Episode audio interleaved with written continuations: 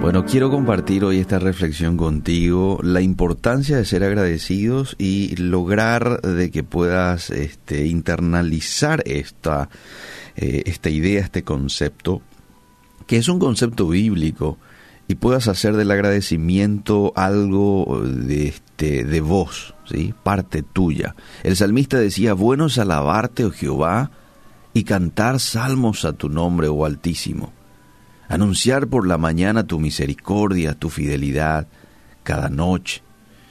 Verso 4, por cuanto me has alegrado, oh Jehová, con tus obras, en las obras de tus manos me gozo. No sé si alguna vez te preguntaste por qué Dios dice que es bueno darle gracias. Y bueno, este es obvio, existen algunos beneficios asociados con la gratitud, pero ¿para quiénes? Hay que decir en primer lugar de que la acción de gracias enaltece a Dios y lo reconoce a Él como la fuente de todas nuestras bendiciones. Es decir, le estás exaltando a Dios cuando vos le das gracias. Pero también puede motivar a aquellos que nos escuchan alabar, agradecer a Dios, a hacer lo mismo. De pronto le tenés a un negativo ahí cerca y vos decís, gracias Dios por esto, gracias por aquello, gracias por la vida Dios, gracias por, eh, qué, sé yo, te, te dan eh, prioridad allí en, en, la, en la fila, lo que fuese, y vos estás agradeciendo, eso hace de que la otra persona también sea contagiada por tu manera de este, vivir, de ver las cosas. Ahora, hay también beneficios para quienes expresan gratitud. Y quiero en estos momentos citarte tres beneficios. Dijimos de que hay un beneficio para el entorno, porque de pronto cambias el ambiente de donde estés. Eh, le enalteces a Dios. Ahora, ¿cuál es el beneficio tuyo en caso de que lo practiques? La gratitud reajusta nuestro enfoque. Cuando nosotros comenzamos a alabar y dar gracias a Dios, las presiones, demandas de la vida diaria se vuelven más livianas. En lugar de distraer nuestra mente, amable oyente, por las preocupaciones de este mundo, de pronto Dios y su bondad se convierten en el centro de nuestra atención cuando somos agradecidos.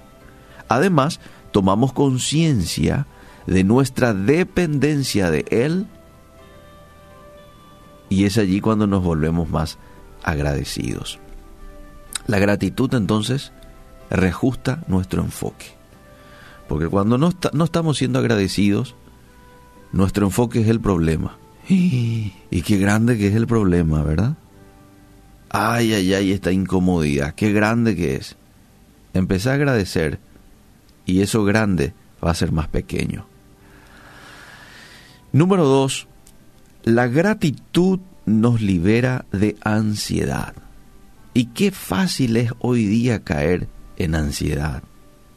¿Verdad? Somos muy fácil, por eso la Biblia nos habla mucho acerca de por nada estéis afanosos, no se preocupen por nada. Constantemente la Biblia nos está diciendo esto porque como seres humanos somos muy fáciles en estar enredados por la ansiedad.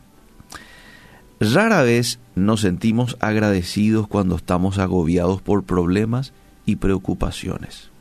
Generalmente, en esos momentos no somos agradecidos, pero es cuando necesitamos ofrecerle a Dios nuestra gratitud.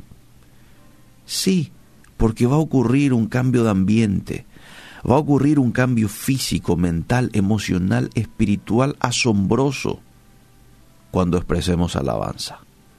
Disminuye el peso de las cargas, disminuye el peso de la ansiedad, nos regocijamos en él, en el Señor, algo va a pasar. La gratitud te va a liberar de la ansiedad. Y el tercer beneficio que quiero compartir, beneficio para el que eh, hace de la gratitud parte de su vida, es la acción de gracias refuerza nuestra fe.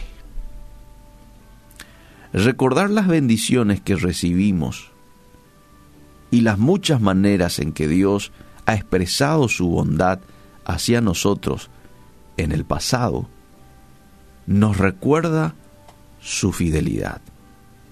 Saber cómo ha actuado en el pasado, que Dios proveyó en aquella ocasión, nos va a fortalecer para confiarle nuestro futuro.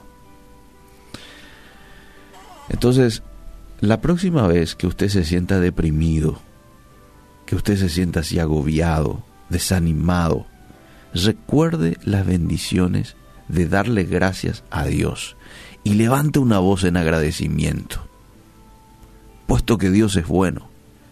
Y así como decía el salmista, porque Él es bueno, es bueno darle gracias. Y no te olvides de lo siguiente, y con esto termino. Cuando somos agradecidos, estamos en la voluntad de Dios. ¿Por qué? Porque hay un texto que lo señala. Primera de Tesalonicenses 5:18 dice, dad gracias cuando las cosas van bien. No. Dad gracias cuando tenés salud. No. El texto dice, dad gracias en todo, porque esta es la voluntad de Dios para con vosotros en Cristo Jesús. ¿Cuál es la voluntad de Dios para conmigo? Que dé gracias en todo. Así es que en esta mañana te animo, te aliento a que puedas agradecer a Dios. Deja a un lado la queja. ¿sí? Ay, cómo se espera aquí eh, en la fila o en turno, en IPS, lo que fuese. Qué mal servicio me están dando. Ay, ya está haciendo otra vez calor. No sabe luego si va a llover o no. Esas son palabras de queja. Mucho mejor sería, gracias Dios por renovarme el contrato de vida. Gracias Dios porque estoy aquí esperando a que me atiendan. Hay atención para mí. Gracias Dios por la salud. Gracias porque me estoy trasladando a mi lugar de trabajo. Gracias porque al parecer va a venir una buena lluvia y la lluvia es una bendición. Gracias por... Y empezar a dar gracias y las cosas van a cambiar. Perdónanos, Padre, porque muchas veces nos hemos centrado más en la queja, en el negativismo, que en el agradecimiento. Y desde hoy tomamos la decisión. Queremos ser agentes, queremos ser eh, hijos tuyos, que estén en tu voluntad, que sean agradecidos en todo. Necesitamos hacer la diferencia. Somos sal y luz. Y la sal y la luz marca la diferencia. Cuando vos y yo seamos agradecidos, la gente va a ver algo distinto en nosotros.